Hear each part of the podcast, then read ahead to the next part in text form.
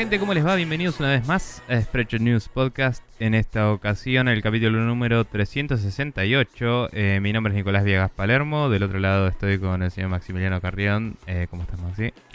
Eh, bien, sí, hoy es día eh, es- extraño para, para grabar porque como dijimos la semana pasada estamos grabando a mitad de semana, así que Sí, señor. seguramente va a haber noticias que van a salir eh, más adelante después del momento de grabar este programa que nosotros no vamos a comentar, como por ejemplo el hecho de que hoy miércoles arrancó el Tokyo Game Show y por Sí. ende hay alguna que otra noticia suelta por ahí sobre el Tokyo Game Show, justamente entre una de esas cosas es el nuevo tráiler de Final Fantasy VII Remake que lo hablará la semana que viene. vi, que se hablará la semana que viene. Sí. Eh, Kojima dijo que tiene un video de como 800.000 horas de Death Stranding, que también, se hablará la semana que viene, así que eh, todas esas cosas quedarán en el próximo programa.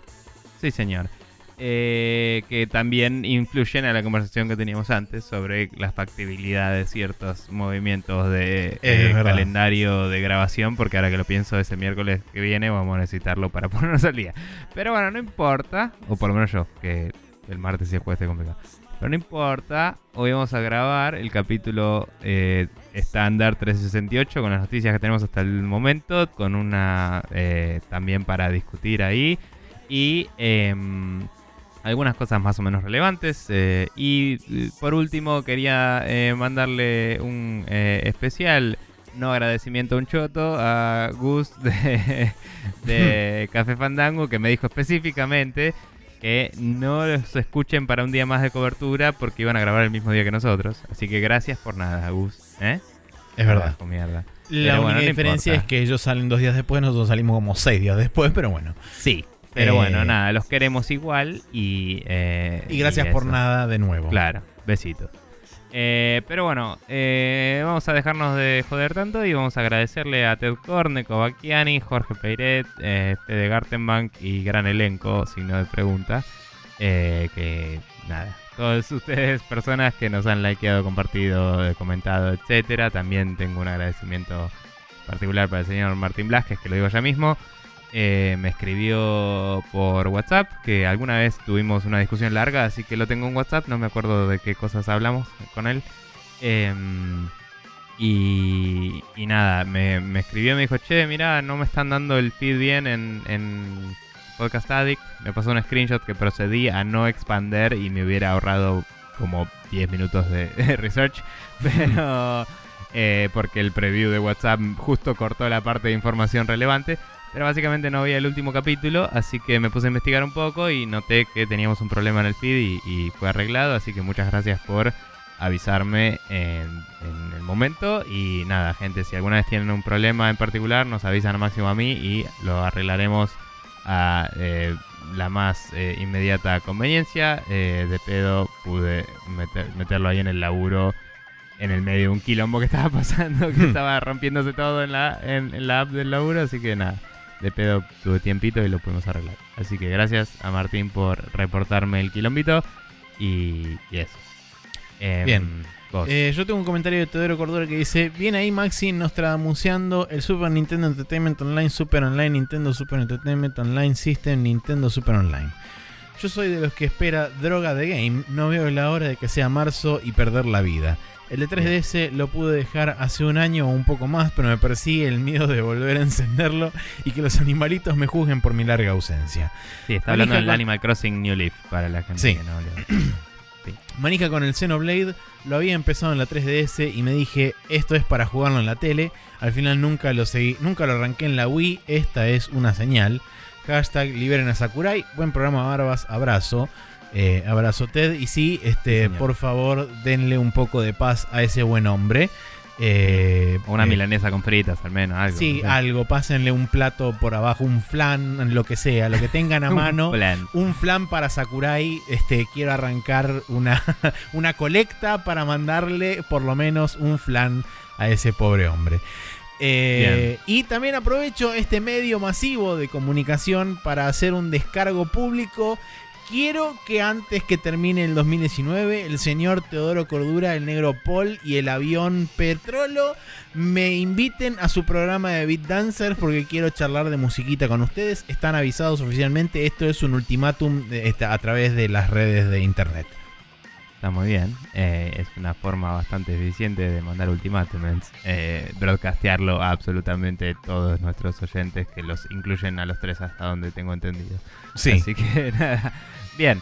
Eh, me parece adecuado y pertinente. Podríamos invitarlos también nosotros. No sé si eh, de acá a fin de año tenemos la eh, capacidad de espacio temporal. La barística para poder hacerlo, pero sí, vamos a intentarlo. hasta, el 9 de noviembre se me complica poner la casa que suele ser los sábados por una cuestión de, responsabilidades eh, de entrenamiento y cosas, y después puede ser. Así que lo hablaremos a futuro. Pero bueno, no importa. Eh, hemos agradecido a toda esta gente, hemos mandado ultimátums y, y estoy seguro que así se pronuncia esa palabra. Y hemos, eh, sí. Claro. Eh, y hemos eh, agradecido reportes de bugs. Así que vamos a pasar a hablar de lo que nos compete en este programa, que como siempre es lo jueguito.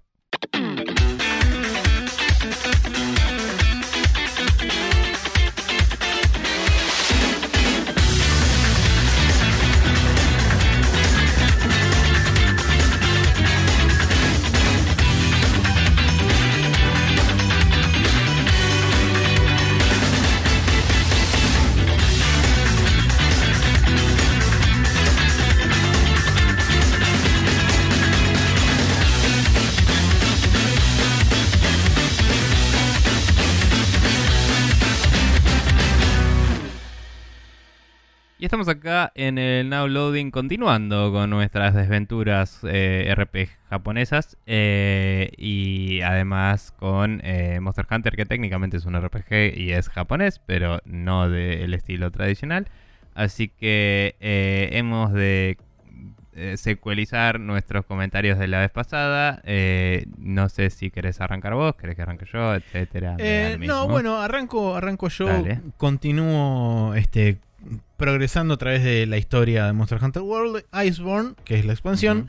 Y eh, quería agregar un dato extra sobre algo que comenté la semana pasada, medio fuera de turno, que es el tema de las visuales de Monster Hunter World, particularmente de toda el área nueva y particularmente de lo que son las cinemáticas nuevas. En líneas generales todo se ve notablemente mejor de lo que se veía antes. Se ve que encontraron la forma de exprimir todavía más el motor y no perder eh, frame rate en el proceso. Por lo menos en lo que respecta a consolas principalmente. Y más que nada, particularmente en mi caso, que tengo una Play 4 base. Seguramente en Xbox One X y en Play 4 Pro se debe ver aún mejor. La contrapartida de este, digamos, de este pequeño lifting digital que le hicieron a varias partes del juego, es que incrementaron aún más los loading times, que ya eran medio polémicos en las consolas base sobre todo. Eh, y en este caso, en lo que respecta a la expansión, puntualmente se nota más que nada cuando vas a lanzar una misión en el mapa nuevo, que es el mapa más grande. Se nota que el tiempo de carga para lo que son las misiones, o sea, el tiempo que está la palabra en gris, que es como que te está diciendo, ok, estoy cargando el mapa, aguanta un cacho tarda notablemente más de lo que tarda en el resto de los otros mapas. Y además, aún así, después de eso tenés la barra de loading cuando te transfiere, digamos, del hub hacia el mapa puntualmente en sí. Tenés una barra de progreso que está cargando. Y esa barra de progreso también tarda un toque más de lo que tardaba normalmente en el resto de los mapas. O sea que es, digamos... Eh, por un lado entiendo la no la necesidad, pero sí el, querer hacer que se vea todavía mejor. Y realmente es loable el hecho de que hayan logrado que se vea aún mejor. Más todavía sin pérdida de performance en cuanto a estrictamente el frame rate se refiere. Le pegó por otro lado, que es el lado de los loading times, que ya sufría un poco en las consolas base. Por eso justamente también eh, mucha gente se pasó a PC eventualmente o a las consolas, en el caso de tener consolas de, alta gama, entre comillas, como son la Xbox One X y la Play 4 Pro, que dicho sea de paso de las dos, la Xbox One X tiene un poco más de ventaja sobre la Play 4 eh, Pro en lo que respecta estrictamente, estrictamente a, say- eh, a, a loading times, seguramente en performance también debe andar bastante mejor. Eh, en, en performance, no sé, supongo que estabilidad, no sé si, entre comillas, performance. Pero sí carga bastante más rápido y se ve un cacho mejor. El otro día vi un stream de la Play 4 Pro y, y fue más así, no, no, las texturas, más que nada, eh, como que no es lo mismo. Claro. Pero, Pero bueno, y justamente digamos que mucha gente se terminó pasando a PC porque la, digamos, la, entre comillas, mejor experiencia, si tienes una máquina que lo corra, lo, la puedes obtener en PC, pero por años luz.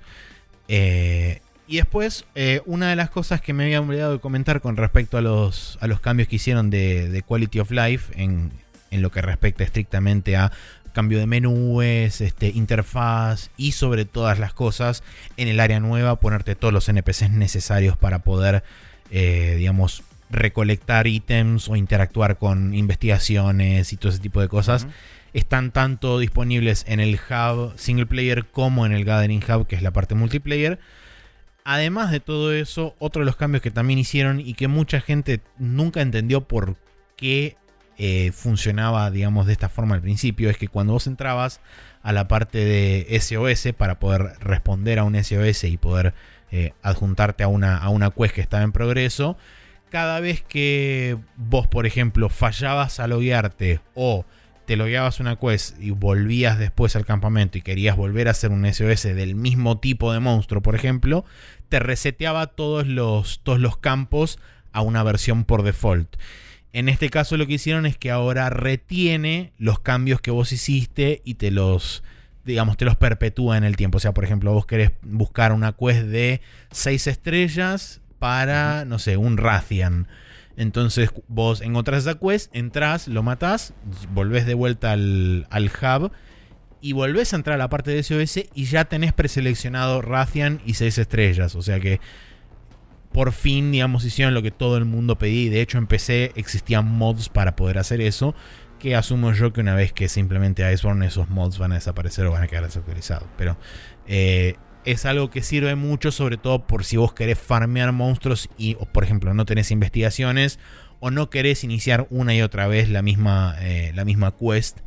Eh, podés buscar SOS de gente para, para poder farmear esos monstruos. Entonces te, te facilita mucho la vida. Y por último, algo que noté principalmente con los monstruos nuevos viejos sería, porque son los monstruos que, es, digamos, que debutan vuelven. en World, pero que vienen ya de previos Monster Hunters.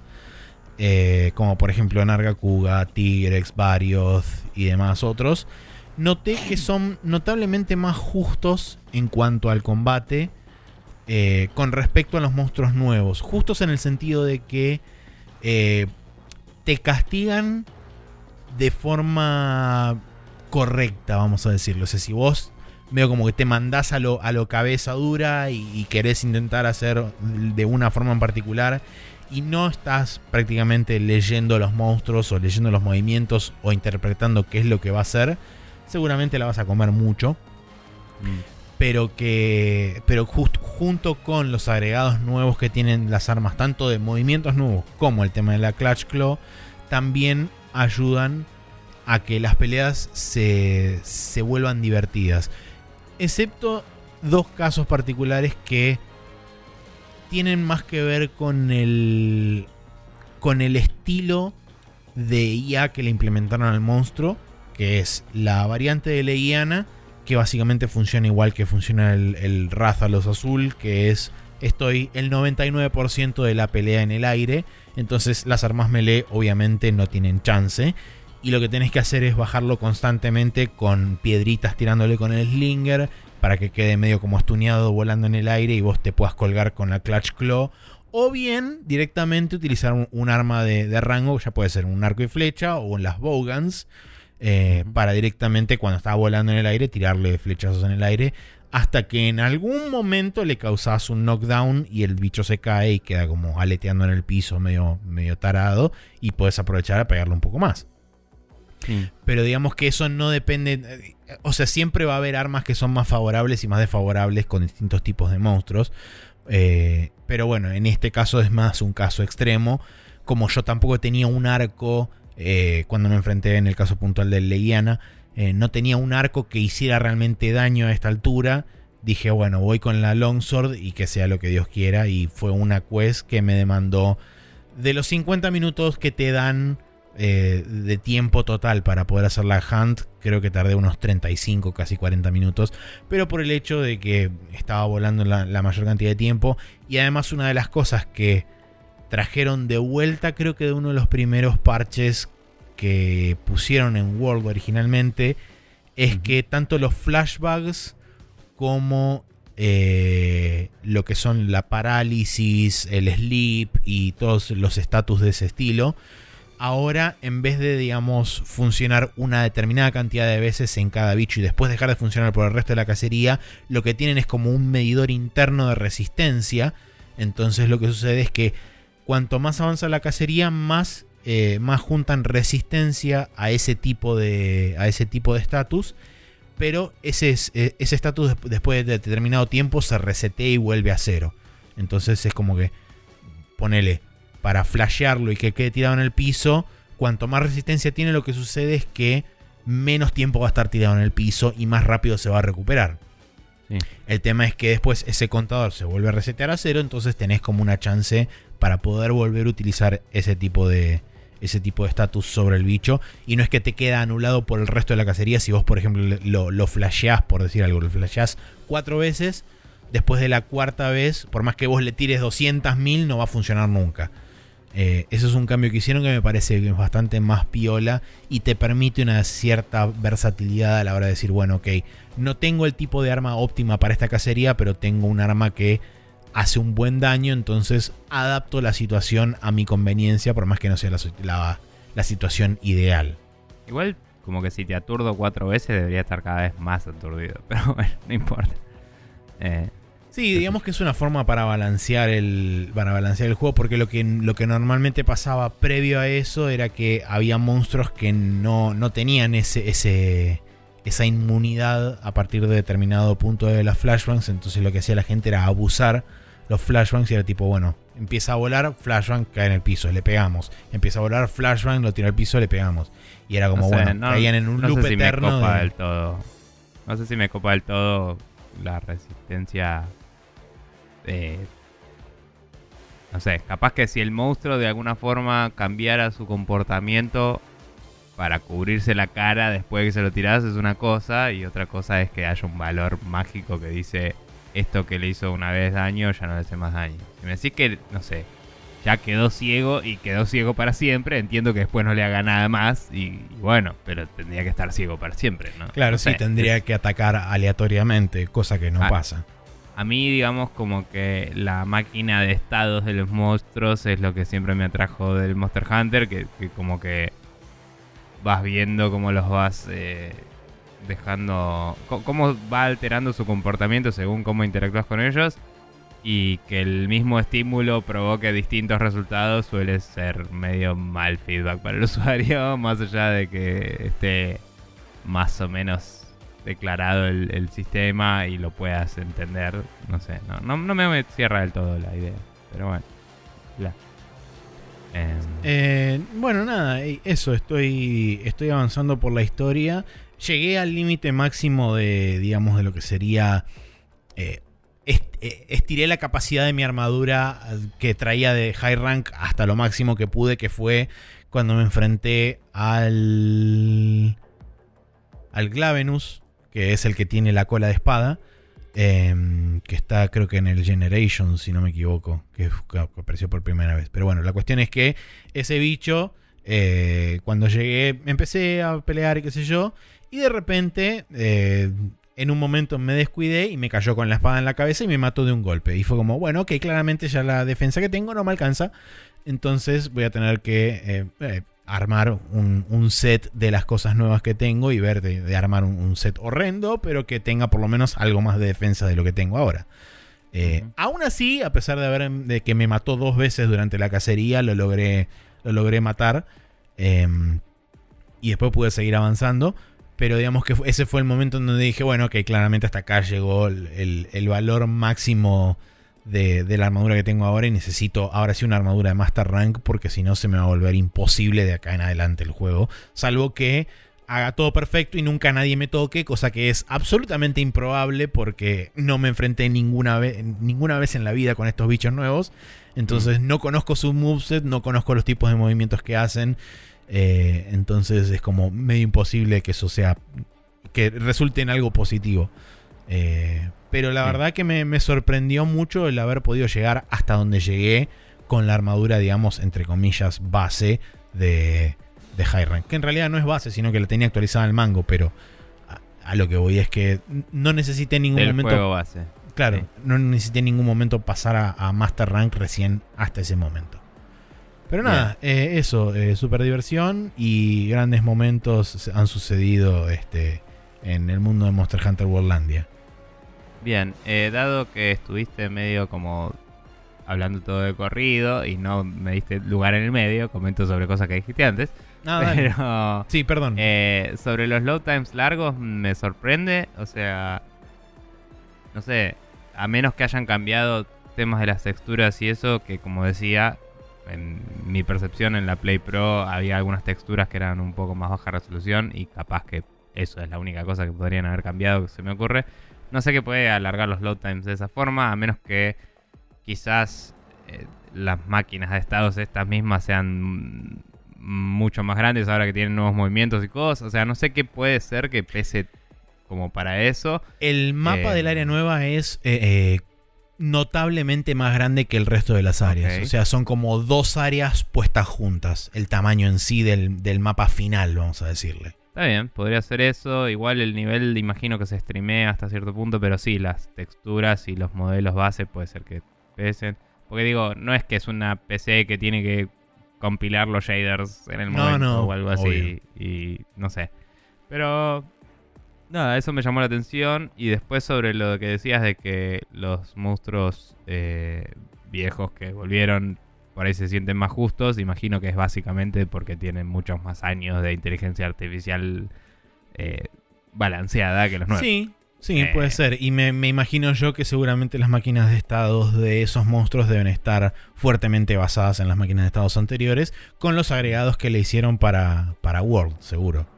Claro, por eso digo, deben tener ya una base fuerte sobre la que elaboraron, que hay que ver, igual hay que tener un cierto nivel de, de ser capo para Sí, agregarle nuevas entradas y outputs y que igual funcione, ¿no? Pero bueno, nada. Eh, bien, por mi parte estuve siguiendo un poco el Fire Emblem y como dije la otra vez, chamullando a todo el mundo. Eh, logré reclutar un par de personas más. eh, uno que no me acuerdo el nombre ahora, pero es un espadachín eh, que todo el juego, como te está diciendo, eh, ah, me gustaría alguna vez tipo entrenar con vos y ver tu técnica de la espada, qué sé yo. Y entonces es como, bueno, ponele. Mi personaje en particular, yo lo estoy despequeando bastante para el lado de espada en sí. Entonces dije, bueno, este algún día supongo que lo voy a tener. Em, y, o sea, ese lo pude reclutar. eh, eh, como dije, me estoy acercando al timeskip y tenía unas side quests ahí abiertas. Entonces, básicamente un día dije, bueno, hago peleas. Y además de poder hacer las peleas de los side quests, que tienen sus recompensas y tienen una historia propia, obviamente, eh, va, no sé si es obvio, porque no me acuerdo si lo dije, pero hay unas peleas gratuitas que se pueden hacer para grindear, digamos, que no te cuestan eh, action points, ponele. Sí. Eh, lo que sí, cada vez que peleas, tus armas se van deteriorando y es como que tenés que gastar recursos entre pelea y pelea para, para reabastecerte de algunas cosas. Igual, aún las peleas gratis estas tienen su reward de plata y puede haber ítems en los mapas y cosas, pero no van a ser tan fructíferas como las de las side quests, ¿no? Eh, pero sí puedes ganar experiencia, puedes hacer eh, y, y puedes tener situaciones de levelear y todo ahí eh, tranquilamente. Entonces nada, hice como dos peleas de, de esas de práctica que son así gratis y hice dos side quests. Entonces con eso leveleé bastante a mis chabones en general, digamos incluido mi, mi personaje principal. Hice dos o tres rondas de. Creo que es dos rondas de dar vueltas por todo el, el, eh, santuario y comprar regalitos y regalar regalitos y cosas. Porque después de todas esas sidequests como, y, y peleas, como que junté un montón de plata de nuevo, entonces volví a comprar todos los regalos. Claro. Y, mm, y nada, con eso el chabón este en particular aceptó unirse. Eh, y otros están como ahí nomás, te dice estaba interesado, pero te falta esto y esto. Y me llamó la atención que una personaje, eh, creo que era Ingrid, eh, ahora no me acuerdo si era Ingrid o no, pero hay una que se llama Ingrid y creo que era ese el nombre de esta en particular. Eh, había una sidequest con ella que yo ya había hecho y eso te da bastante afecto con ella. Y, y como que yo había seguido regalándole boludeces y eso para ver si podía reclutarla a ella. El- que ella, su clase es Pegasus. No sé qué. Pegasus Knight, creo que es. Que es como un rider de Pegaso. eh, que eh, creo que iba con lanza o no sé si tiraba algo. No importa. Eso, ¿no? Va volando en un Pegaso, Yupi. Eh, Súper vulnerable a los arcos y flechas, pero fuera de eso, eh, el terreno no le afecta y es bastante rusheadora, digamos. Eh, y mucho movimiento. Mm, No sé por qué. La traté de reclutar y me dijo, no, bueno, todavía no, qué sé yo. Y inmediatamente después, como que, eh, bueno, ok, termino esa sesión de reclutamiento y cosas. eh, voy a dar la clase, viste, tipo, elegís, bueno, vos enfócate en esto, vos enfócate en esto, Sí. le- subir stats a todo el mundo. Le doy ok y cuando empieza la semana hay un evento y es tipo, viene Ingrid a hablar con vos, bueno. Che, me quiero unir a tu clase. Bueno, Bueno, dale, está bien. tipo, no sé, gracias, copado. Y, y como que le acepté y fue como, no sé, evidentemente eh, debe haber algún tipo de tirada, de, de- así de randomicidad también, a pesar de todos los stats, cuando le tiras al reclutar. O quizás em, el juego por decantación, cuando eh, como que se asegura de que si llegan a cierto nivel de afecto con vos, se- El próximo evento se dispare el. se dispare solo el evento eh, por si vos no le diste reclutar, ¿me entendés? Claro. Eh, entonces no sé, ni idea, pero como que fue interesante. Ya no me quedan tantos para reclutar, me quedan varios, pero digamos, de los que sé que puedo reclutar no me quedan tantos. Los demás dicen no está interesado directamente porque por ahí difiero mucho en las habilidades que, que necesitan, ¿no? Como, Claro. como me entrené tanto como espadachín, no tengo mucha habilidad de eh, fe o eh, eh, razón, que son para eh, magia blanca y, y esas magia cosas. blanca y magia negra, básicamente. Em, pero bueno, si le regalas muchas cosas y eso, esos stats, esos stats necesarios van bajando, aunque no se te expone, como decía. Y, y nada, hay algunas que por ahí, algunos de esos personajes que ya estuvieron diciendo como, bueno, eh, Malísimo todo. más interesado, lo que sea. Pero bueno. em, así que nada, llegué a reclutar esos dos, hice unas peleas. eh, las peleas eran todas historias secundarias, pero interesantes en general. Y, mm, y no, creo que no tengo nada notorio sobre las peleas en sí. La única mecánica que creo que no mencioné de ellas eh, desde la última vez es que cuando te pasás de cantidad de gente, creo que dije que podés equiparte una segunda persona que te hace de, de support, pero también puedes equipárselo a otros personajes, o sea, no solo a vos. Eh, tu nivel de profesor te dice cuántos personajes eh, anexos puedes tener. Eh, pero el profesor puede tener uno y después otro puede tener otro. O sea, es como. No, no es que el profesor tiene mucho support, sino que es cuántos supports puedes poner en toda tu party, digamos. Que puedes Y- encadenar supports uno a otro, Sí. sería la, la y, cosa. y bueno, nada, entonces como que le puse uno a mi personaje y otro a otro que tenía, a- que era medio frágil y dije, bueno, le pongo a alguien de asistencia para que le suba un poco las chances de, de- de las peleas. Y nada, estoy min-maxeando mucho más y haciendo mucho de equipar y desequipar cosas y cambiar habilidades y eso. Y se nota que la performance del equipo se va a la mierda cuando metes mano y decís, no, porque esta habilidad me va a servir más que esta, qué sé yo. Y, y empezás a medir más como eh, qué unidad mandar a matar a cuál, ¿viste?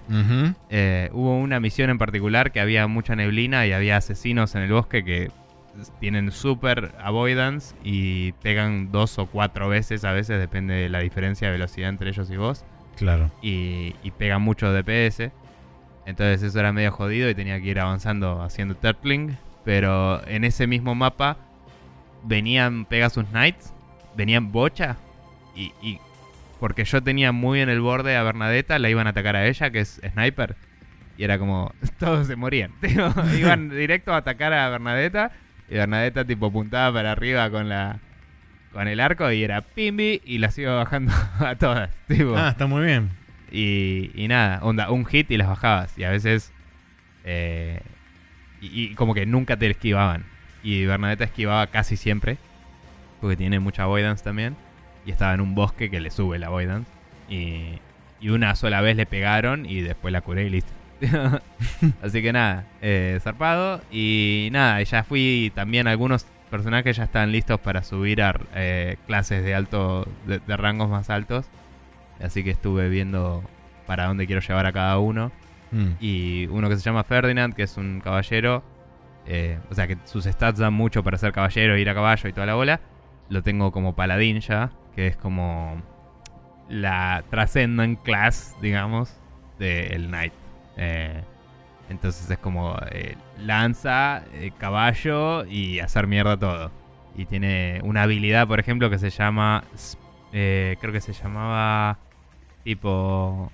Spearfire o algo así. No me acuerdo. Como que tienen todos un- una terminación que era como soy grosso con esta arma. Y es una afinidad a la arma, ¿no? Claro. Eh, y tiene la de lanza. Y mi chabón, eh, está cerca de pasar al siguiente nivel y tener eso con la espada. Y la Petra, que es la, la minita con acento, que es como la waifu que tengo elegida ahí, eh, que la tenía de ladrona, ya es asesina. Entonces ya tiene tipo super avoidance de la concha de la lora, es una máquina de matar. Tiene super más 5000 de, de espada, no sé, y rompe todo y, y hace poronga absolutamente todo lo que Que se cruce. ultra como- críticos y esa onda. Yes. Sí, así que nada, todo muy, muy yuppie y aguante todo. Eh, y la historia se está recontra plot a pleno y, y también pasé la siguiente misión de historia y es como, ah bueno, pasaron cosas y, y ya no es nada lo mismo, yuppie. Y Ya no estamos en Kansas, Toto. Claro, y todavía no pasé a, al timeskip, así que como, ok, interesante. Eh, así que bueno, nada, ese es el update de Fire Emblem del momento. Eh, la próxima vez, bueno, el próximo capítulo probablemente no haya podido jugar nada, pero eh, dado nuestro fin de semana eh, de locura. Hmm. pero, pero la próxima vez que hable de Fire Emblem probablemente ya esté en el timeskip porque me falta un mes y estoy. Así Claro. que eso. Y, y veremos si, si mi único statement es como ¡La puta madre! O, o- o si tengo algo para decir que no sea spoiler. Pero bueno. Bien. Eh, bien. Eh, habiendo hablado de todo esto, vamos a pasar a hablar de las noticias de esta semana, que son poquitas, hasta el miércoles en el cual estamos grabando. Y seguiremos para adelante.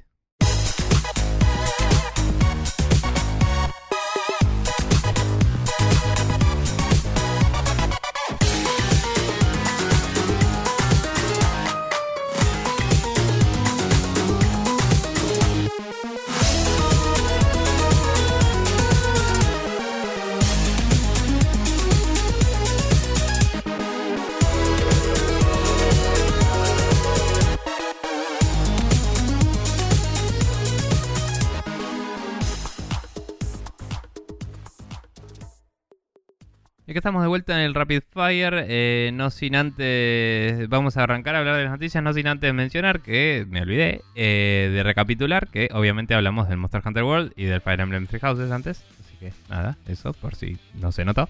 Pero bueno, siempre recapitulemos eso para los escuchas.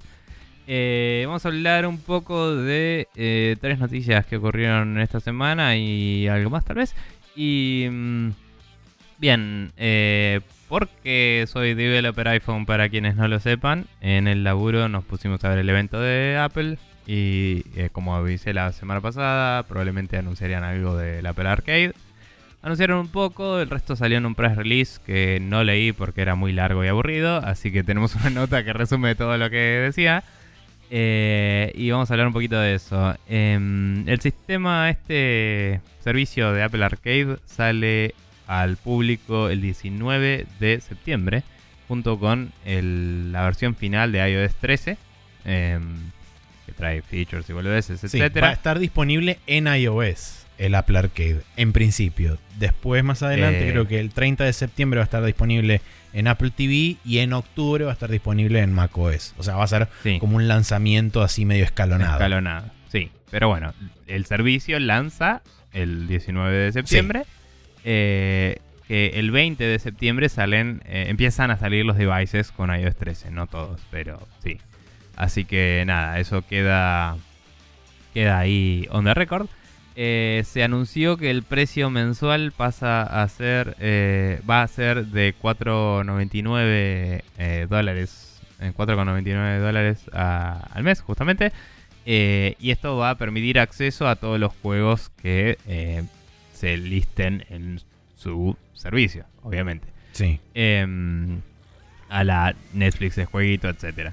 Eh, se- en, en el press release se mandó una lista de juegos que voy a leer así medio rápidamente y cuando corresponda y sepamos de qué carajo estamos hablando podemos hacer una nota al pie, pero hay varios juegos que ni idea.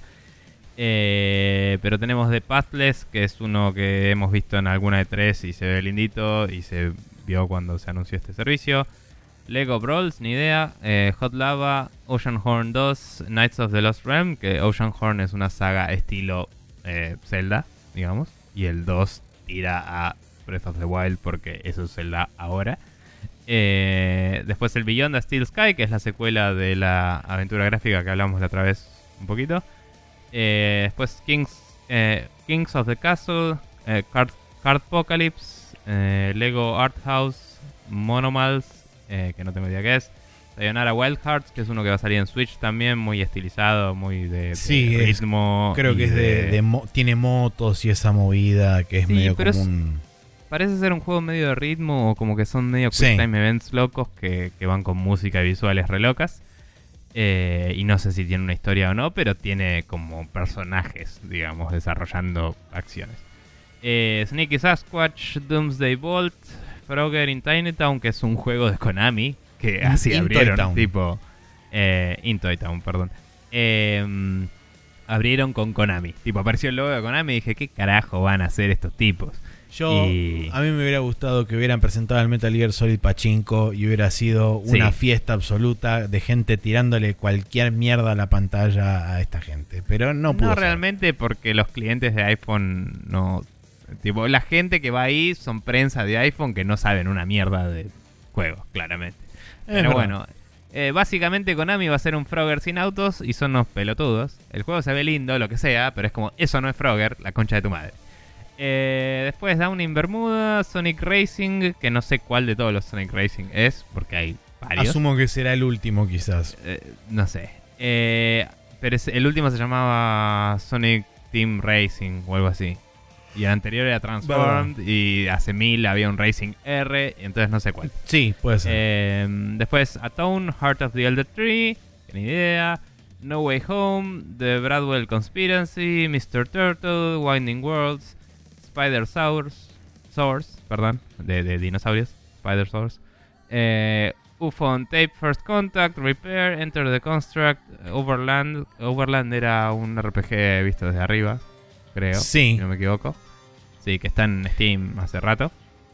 Eh, Hitchhiker, Lifelike, Yaga, Project, Projection First Light, eh, Fantation, The Artful Escape, Shantae 5, que no sé si no tenía un título y acá solo le pusieron sí, 5. es Shantae and the Zombie, no sé cuánto, pero era. ¿Es este, ya nuevo? tenía un, un- Sí, es el nuevo que está por salir también para consolas. Ok. Eh, el último creo que era And the Pirate's Course. Así Sí. que este sí, es nuevo, sí decía zombie algo. Eh, que es de Way Forward, que Way son los Forward, que sacaron sí. hace poco el River City Girls. Eh, son animadores los tipos, etcétera. Eh, Little Orpheus, Spider, Box Project, Where Cards Fall, The, Enca- The Enchanted World, me suena también. Eh, Chuchu Rocket Universe, eh, Exit the Gungeon, que es un juego de... Como el Enter the Gungeon, pero al Sí. revés. Sí, pero es medio plataformero side-scroller y, y como que vas en vehículos y, y ascensores y cosas, y como que son escenarios que se mueven y caen enemigos y tenés que pelearte en vez de ser visto desde arriba como el otro. Eh, Ballistic Baseball, Pac-Man Party Royale, que no sé cuál de todos los Pac-Man multiplayer es. Eh, creo que es multiplayer, ni idea. Eh, Skate City, Steven Universe Unleash the Lights, que no sé si ya existía, sé que hay varios juegos de Steven Universe. Eh, Super Impossible Road y Various Day, Daylife, que el Various Daylife era de... eh, lo dijeron allá en Bomb esto y me olvidé. Era de... O sea, es un nombre re choto, pero era de, de gente que había hecho juegos Bueno, mientras vos lo buscas, aclaro yo que el Ah, and the- de los de Bravely Default y los de... Ah, cierto, sí, que se veía chotísimo, Traveler. me acuerdo. Eh, si ves el screenshot que hay del Various Daylife, eh, es como que hace acordar a los viejos, viejos, viejos Dragon Quests, ponele. Porque hay tres eh, monstruos eh, mirando así a la pantalla súper estáticos. Y abajo están los iconitos de tu party. Y como que Sí, no que es medio Dungeon personajes. Crawler, o sea, tiene la perspectiva medio Dungeon Crawler. Sí, o sea, es un screenshot que eh, no sé si es medio Dungeon Crawler o si vas a ver otra cosa nada que ver y cada tanto entras y la pelea se ve como si fuera un Dungeon Crawler, no tengo idea. Es un RPG. Vamos a ver. Bueno, Pero lo bueno. que iba a decir yo es que el Shantae 5 y el Shantae and the Seven Sirens son el mismo juego, o sea que en realidad deberían haberlo puesto una sola vez, que es el Shantae and the Seven Sirens, que ese es Mm. el nombre del Shantae 5. Está bien, igual Y acá... que no es exclusivo, sino que está anunciado también para, como dije antes, eh, varias plataformas Play 4, Xbox, etcétera. Está bien, eh, listo. Sí, estos tipos tienen mal la lista entonces. Pero bueno, nada, son bastantes juegos, algunos de developers bastante, no sé si famosos, pero relevantes en el día de hoy, digamos. O sea, hay un empuje por, por la plataforma. Y, y nada, eh, hay que ver si tiene algún impacto, si mueve alguna aguja. Eh, ya que no viste el evento, te comento que cuando salió el chabón de... Creo que no fue el de Konami, fue el de Capcom. Que Capcom anunció... ¿Cuál era de estos de Capcom? Eh, es una buena pregunta. Sé que Capcom anunció un juego. it. Em, ah, no está acá. Había uno que se llama Shinsekai eh, algo. Como Nuevo Mundo, eh, no sé si era Underwater, lo que sea. Que era uno de un buzo explorando las profundidades. Visto de costado tipo Se veía bien, onda, mm, lo jugaría en Steam, ponele. eh, y estoy bastante seguro de que va a salir en otras plataformas, así que es como, bueno, podría ser interesante. Em, pero bueno, cuando salió el de Capcom, estoy casi seguro que era el de Capcom y no el de el de Konami. Dijo algo así como que estaban muy emocionados de eh, de salir en este en este in this new brother audience. Y es como esta audiencia es la audiencia más chica que tenés en todo el planeta y Sí. decís que vas a salir en una audiencia más grande. O sea, sos un pelotudo. No, no sé quién te dio el, el, cue, el, el cue para que digas eso, pero sos un imbécil que solo lee sin cuestionar lo que te dan, porque creo que fue el statement más pelotudo de la vida. ¿Me entendés? O Sí. sea, eh, el- hoy esa comunidad es cero, porque nadie está suscrito al servicio que no salió. Y decís que vas a salir a, la- a una audiencia nueva y más grande cuando ya tenés juegos en Android, que es mucho, muchos, muchos más devices que iOS. Como sos un pelotudo. Totalmente. No sé, me pareció Sí. asqueroso. Pero bueno, fuera de eso, eh, para los que tengan iPhone y ganas de gastar 5 dólares al mes, no está mal. Eh, es todo lo que voy a decir. Sí, para los que tengan también eventualmente una Apple TV o una Mac. Que, dicho sea de Sí. paso, eh, iOS 13 va a venir con soporte integrado para controles de PlayStation 4 y Xbox One. Así que se van a poder utilizar, eh, se van a poder perear esos controles con el con tu device. Este, Sí, para poder también iPad, por cierto, dijimos Mac y iPhone, pero y Apple Sí, TV, a- pero iPad a- también. iOS incluye iPad, bueno, sí. Bueno, ya no porque sale iPadOS, no importa. Continuamos. Bueno, no importa. Eh, la siguiente noticia es que Nintendo lanza el firmware 9.0 de la Nintendo Switch y de repente se acuerda que los usuarios tienen una lista de amigos, entre otros cambios. ¿Por qué? porque con esta nueva actualización de la versión 9.0 del firmware agregaron algo que se llama Online Play Invites a la sección de... ¡Wow! Sí, eh, a la sección de, este, de los usuarios, que lo que te permite es invitar a tus amigos de tu lista de amigos para que se unan a un software, a, partidas en, el software soportado eh, que va a ser mostrado en esta sección. O sea que vas a poder, por primera vez en la historia de Nintendo Switch desde que existe hace un año y monedas, no, dos años y monedas, Sí. No, el sistema. Sí, sí. Digamos, desde que lo pagamos, un año. Sí, desde que lo un año, desde que existe la Switch 2 y pico. Eh, Sí, pero bueno, va a ser la primera vez en la historia que vas a poder utilizar una funcionalidad desde eh, como poder invitar gente. Pero bueno, las otras, los otros cambios que agregaron son cambios que son bastante concienzudos a la hora de, de agregar, como por ejemplo, puedes modificarle la sensibilidad a la touchscreen para pasar de una sensibilidad estándar a una sensibilidad tipo stylus. Para, por ejemplo, el Mario Maker 2, cuando estás jugándolo en handheld, puedes utilizar un stylus y eso te, aparentemente te va a permitir más sensibilidad, con lo cual imagino yo que va a ser más fácil poder maniobrar los ítems en pantalla a la hora de construir un nivel o lo que sea. Ok. Eh, por otro lado, otra de las cosas que agregaron es este un display QR code para hacer check-in. Eh, entonces asumo yo que vos vas a poder sacarle una, un screenshot o, o ver con la cámara en tu teléfono celular con ese, ese QR code para poder loguear la, la cuenta de Nintendo, tu, tu Nintendo account, mejor dicho. Eh, y desde el sistema operativo resolvieron un error que aparentemente había gente que estaba teniendo que cuando lanzaban el Fire Emblem Three Houses no se lanzaba el juego, sino que le crasheaba directamente. eh, y era medio como aleatorio ese error. Con esta versión 9.0 aparentemente arreglan ese bug de gente que le crashea el, el Fire Emblem.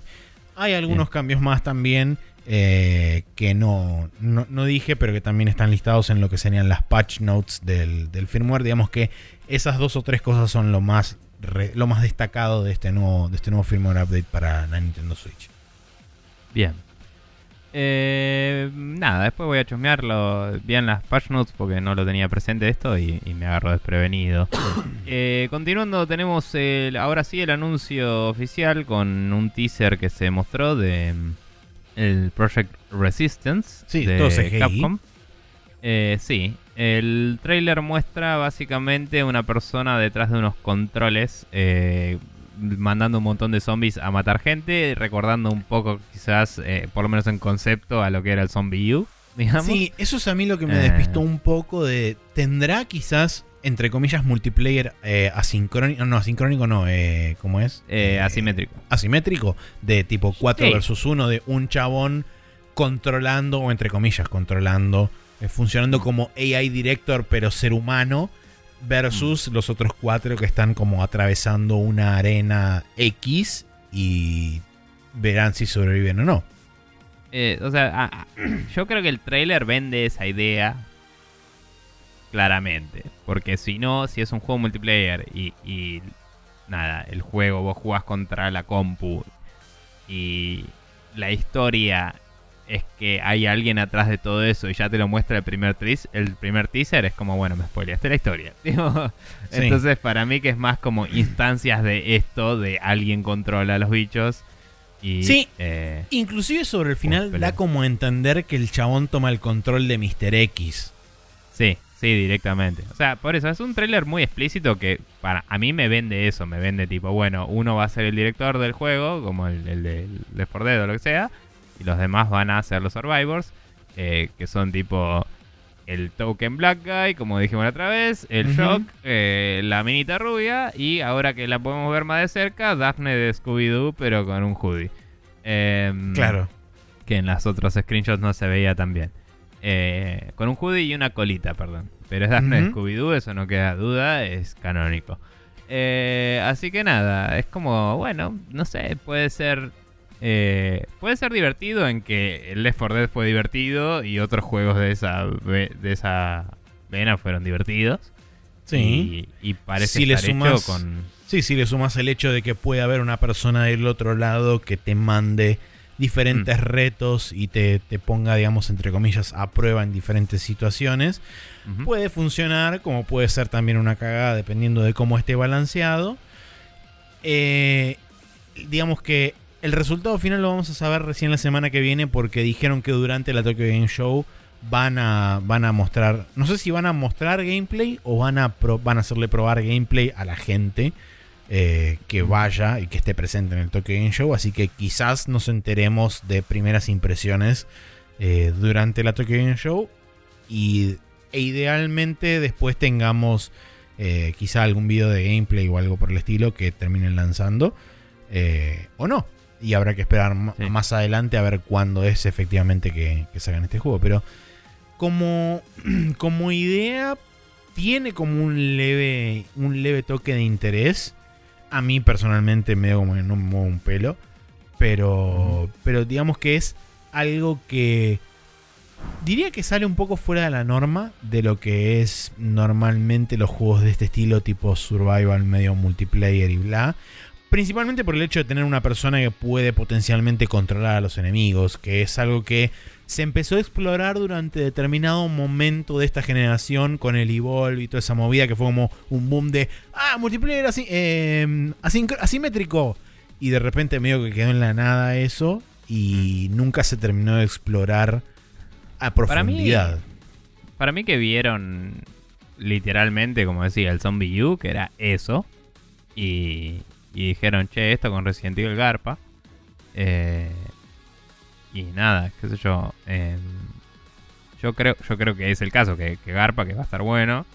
Em, hay gente, yo no jugué mucho, pero hay gente que es bastante fanática de, de los modos multiplayer de los, de los Resident Evil en general, de los Mercenaries y de algunos de los cooperativos. Así que nada, quizás haya un, un lugar ahí en el mercado para esto, porque como decía, el Zombie U salió en una consola que no compró nadie, pero era interesante y novedoso el concepto y nadie más lo encaró nunca porque, ah, no, ese juego no vendió. Es como, bueno, le pones un nombre como Resident Evil atrás y lo sacas al mercado en todas las plataformas en vez de la que nadie compró. Hmm. capaz que vas a llegar a algún lado, ¿no? Eh, Puede ser. Así que nada, vamos, vamos a ver qué pasa. Eh, y vamos a ver si aparece Scooby-Doo o no, porque cameos. Sí, vamos a ver también. Pero bueno, no sé. Sí, y por Eh, último, después de mucho tiempo de haber estado ausente y de los niños corear su nombre y los adultos pedir su ayuda y de todo el resto de la población preguntándose ¿Y dónde está? ¿Qué pasó? ¿A dónde fue? Si la cámara me acompaña, podemos observar en este cielo hermoso de plenilunio ultrasolar que tenemos en esta ocasión, podemos ver esa figura fulgurante y brillante que desciende hacia nosotros en una expresión de algarabía y de felicidad. eh, y cuando se posa suavemente sobre el asfalto, los niños vitorean, los grandes aplauden y los abuelos festejan y toman mate, porque normalmente eh, eso hace la gente grande, o come tortas fritas, o hace otro tipo de menester que no viene al caso. Pero ¿de qué estoy hablando? De Especulandia. En esta ocasión tenemos el siguiente rumor. ¿Se acuerdan que Disney compró Fox, eh, Watching Taking Funk, Bider y toda esa poronga?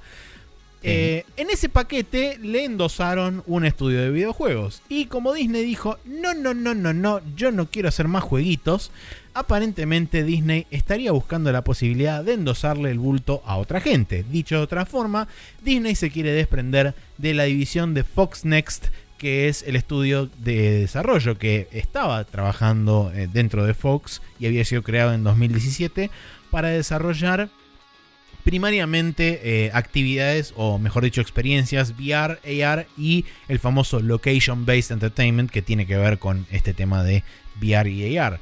Además también habían desarrollado un juego free to play que se llama Marvel Strike Force eh, y aparentemente Sí. todavía sigue, sigue en funcionamiento. Sí, creo que es bastante exitoso porque, o sea, mínimo eh, muchísima presencia en las redes sociales en forma de ads súper molestísimos tenía. Sí, pero, Pero, bueno. bueno, eh, en lo que fue el último, el último año logró juntar alrededor de 150 millones de dólares, lo cual no es moco de pavo. Pero bueno, aparentemente el CEO de Disney, Robert Iger, no quiere, eh, no quiere tener ningún tipo de relación con lo que es desarrollo de videojuegos in-house dentro de Disney, sino que justamente por esa razón tienen un plan de licencias eh, funcionando actualmente, donde le otorgan Sí. licencias a gente de mierda como EA eh, para que hagan juegos del orto como el Battlefront 2. Está muy bien. Entonces, digamos que Disney va a seguir con esa política chota. Me pregunto si tendrán requerimientos de, de código específicos. Ahora, o sea, mejor dicho, no teniendo estudios de juegos más, ponele que se deshacen de este, me pregunto si van a tener algún tipo de guideline de cómo codear los juegos o si solo las em, franquicias. Esto viene a algo que me contó una persona que ha laburado históricamente con Disney eh, en desarrollo de páginas web y servicios, ¿no? Sí, que te pasan todo el formato de tipo de personaje, de qué forma tiene que tener y todo eso. Sí, tirame un porcentaje de coverage de test que te requería Disney. Eh, de testing tipo QA y esas cosas. De, de testeo, de, de hacer un test para esta parte del código, hacer un test para esta parte del código, etcétera. Tipo, Debe ser o ridículamente alto o ridículamente bajo. Bien, 100% de testeo tenías que tener más o menos. Sí. Eh, no sé si era 95, pero era como más de el 94,9 seguro. Así que era como, bueno, ridículo. Y digo, me pregunto si harán ese tipo de requerimientos a los juegos o si solo se fijarán en, che, la, la franquicia, cuídamela y listo. Pero, pero sí. y convengamos que en el caso del Battlefront 2, una de las razones por las cuales, entre comillas, no existía un Darth Vader rosa era por justamente cuestiones de Disney y de la Obvio, franquicia y demás. Pero me refiero a esto porque digo, si yo fuera eh, José, eh, manejo el software en Disney y Disney tiene políticas de cubrirme 100% el código, yo también diría, ¿sabes qué? No te desarrollo una mierda que lo desarrolle otro, digo. porque es como, eh, no, no, no va a funcionar. Pero bueno, nada. Eh, Sí, creo que tiene más que ver con un tema de ya estar establecido dentro de, dentro de los estatutos de Disney que desde el momento en que empezaron a cerrar todas las eh, todos los departamentos de gaming y empezaron a, a de- digamos desprenderse de estudios y demás. eh, la idea era justamente pasar a un modelo de licenciar eh, las franquicias a, a- a- a terceros y que esos terceros se encarguen de todo, excepto de no hacer mierda a la franquicia, como bueno, eh, aparentemente Sí. alguien no le llevó el memo de eso, pero bueno. Igual nada, eh, interesante, ¿no? Ver justamente porque este juego tuvo éxito y toda la bola que decías de, de Avengers. Eh, es como que interesante que el rumor dice que se que lo quieren vender y no No lo cerraron Cerrarlo. tal cual. porque claro quieren quieren que alguien más siga con esto. Sí, pero alguien que me hay. maneje esto, yo no quiero tocarlo, no me lo pongan Claro. cerca, pero que alguien me dé la plata que esto genera. Claro, yo quiero eh, meter plata acá y que del otro lado salga más plata. Exacto. Eh, es Pero no quiero tener nada que ver con esto ni quiero saber cómo funciona. claro. Pero bueno, nada. Bien. Eh, bien. Calendario para sí. esta semana del martes 17 de septiembre, que arranca con el AI de Somnium, de Somnium Files eh, para Windows, Switch y PlayStation 4, que aparentemente es un juego de aventura barra de miedito. Eh, AI, de inteligencia artificial. Aclaramos. Creo que sí. existe AI. Sí. Eh, Bueno, sí, eh, AI sería. Eh, el Sí. Lego Jurassic World para Nintendo Switch, que es un juego de Action Adventure. Y el Real Fishing Road Trip Adventure para Switch y PlayStation 4, que claramente es un juego de pesca, sino porque Sí, se un- llamaría Real Fishing. O sea, no es para Switch y PlayStation 4, es para Eduardo Franco específicamente. Exactamente. Eh, y el viernes 20 de septiembre tenemos el The Legend of Zelda Link's Awakening para Nintendo Switch. Nintendo Switch, que me agarró hipo. Eh, El Untitled Goose Game para Nintendo Switch y Windows, que aparentemente es un juego de stealth, lo cual no sabía. Eh, y el Nino Kuni Wrath of the White Witch que sale para Nintendo Switch y la Remastered que sale para Windows y PlayStation 4. Sí. Eh, bien. Eh, me había olvidado que salía ya eso. A pesar de que lo hablamos hace re poquito. Pero bueno, no importa. Eh, sí, el Untitled Goose Game dicen que está muy bueno y quiero ver un poco de gameplay de eso porque, porque parece que es divertido. Eh, nada, eh, habiendo terminado de hablar de las noticias, el calendario y toda la bola, vamos a pasar a la main quest donde vamos a contestar una pregunta que tenemos hace un tiempo de Gustavo Schneider de eh, Café Fandango.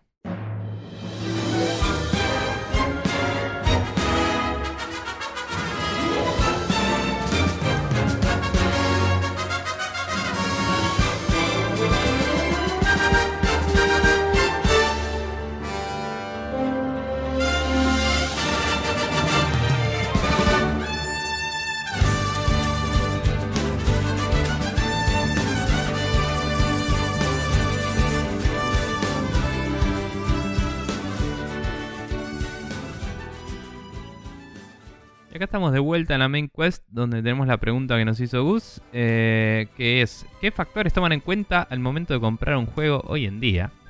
¿Y cuánto pesa en el backlog esta decisión? No, ¿cuánto, pesa, el, backlog? en esta decisión? Claramente, la pregunta opuesta. Em, bien, nada, nos pareció que con la realidad económica que nos apremia y todo eso, podía ser mm. relevante esta pregunta.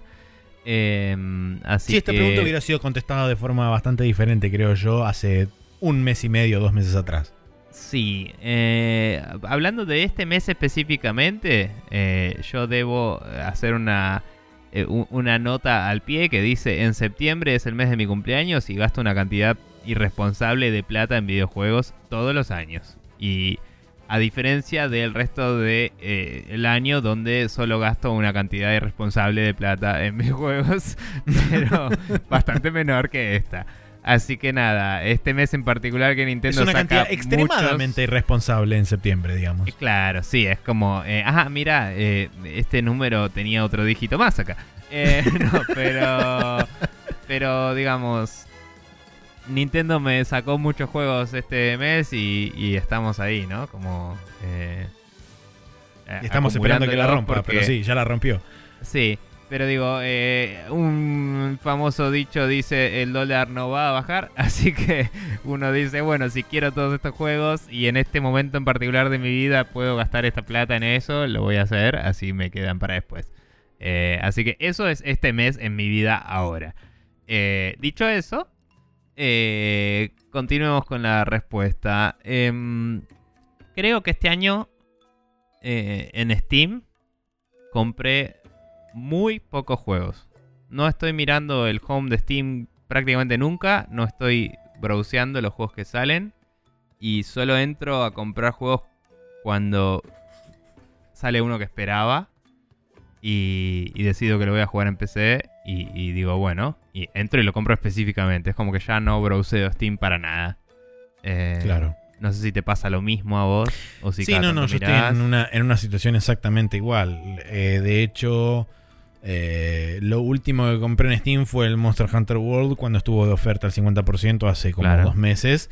Pero es exactamente lo que decís vos. Yo entro a Steam sabiendo exactamente qué es lo que voy a comprar, lo tipeo en el search, entro al, entro a la página del juego, lo, agrego a mi carrito y lo compro y ya. No, no, no, me paso como si me pasaba previo. De hecho, hace, hace ya varios años que no me pasa, pero al principio cuando uno recién empieza a tener Steam, es normal que uno es, por ahí se la pase más tiempo browseando y buscando y viendo qué onda y qué sé yo.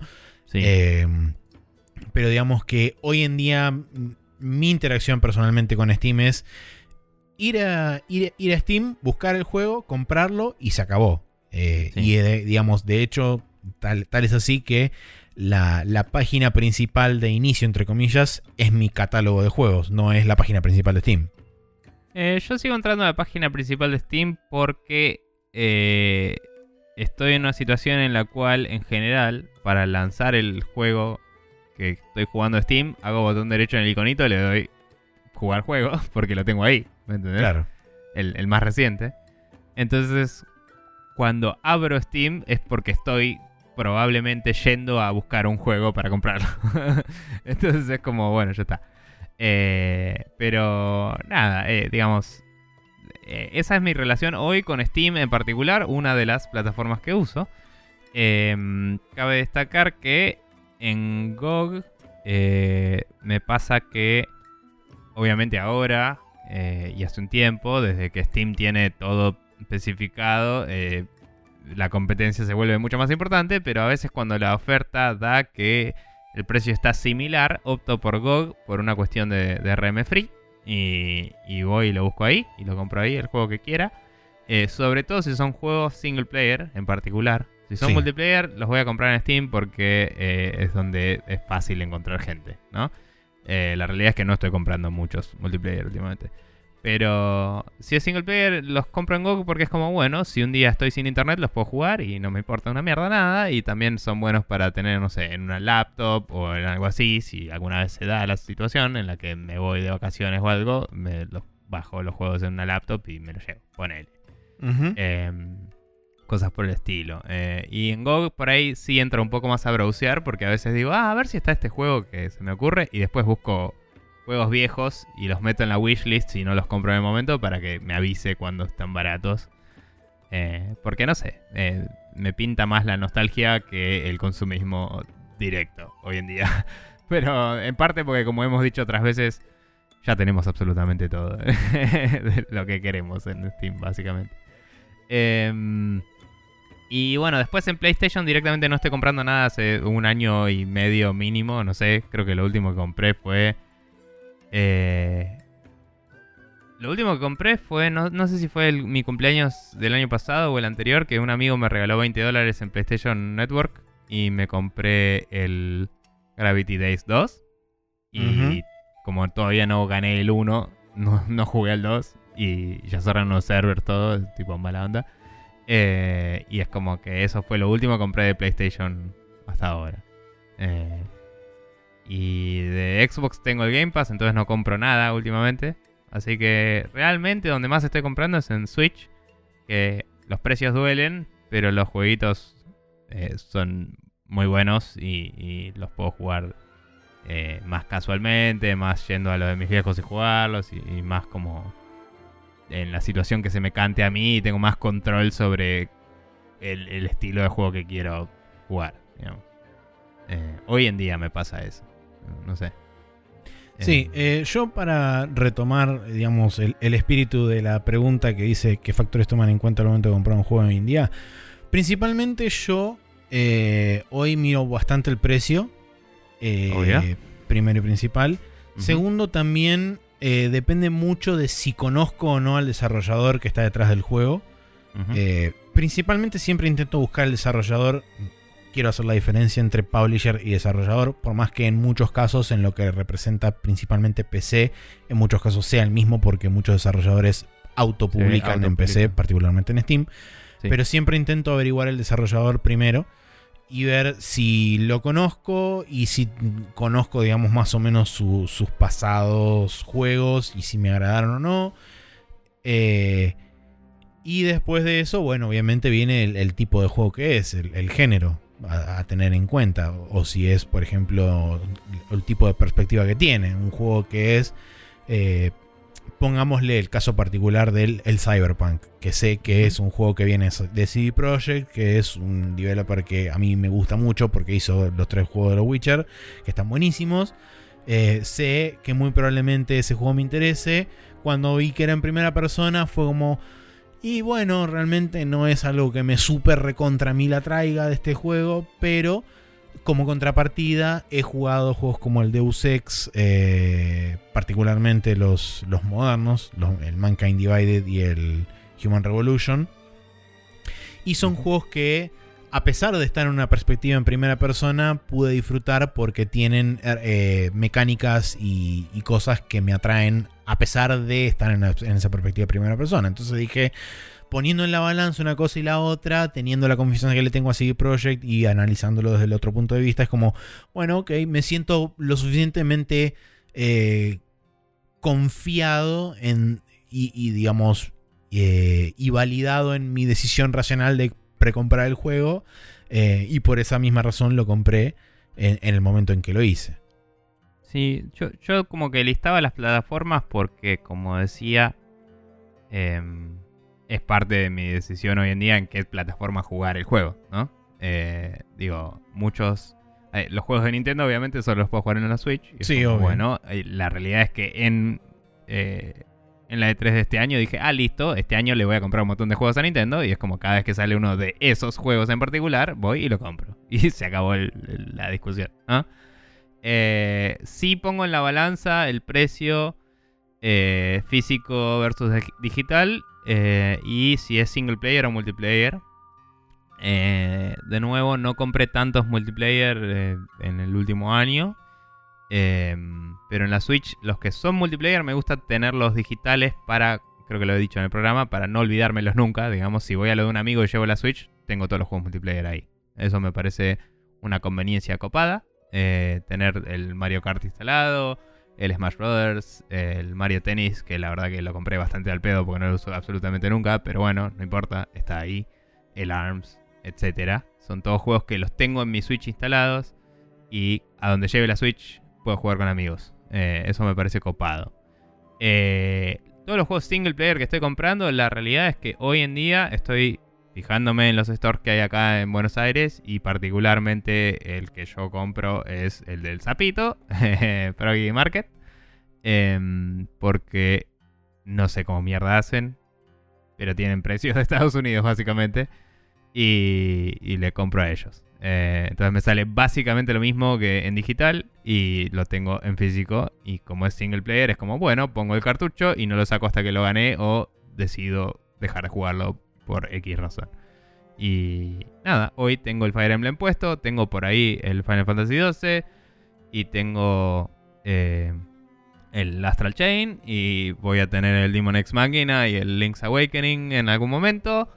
Y, y van a estar ahí y los voy a ir jugando con el tiempo. Eh, entonces, esos los compro en físico porque me salen lo mismo, porque si llegan a no gustarme los puedo vender, que también es una decisión económica importante, ¿no?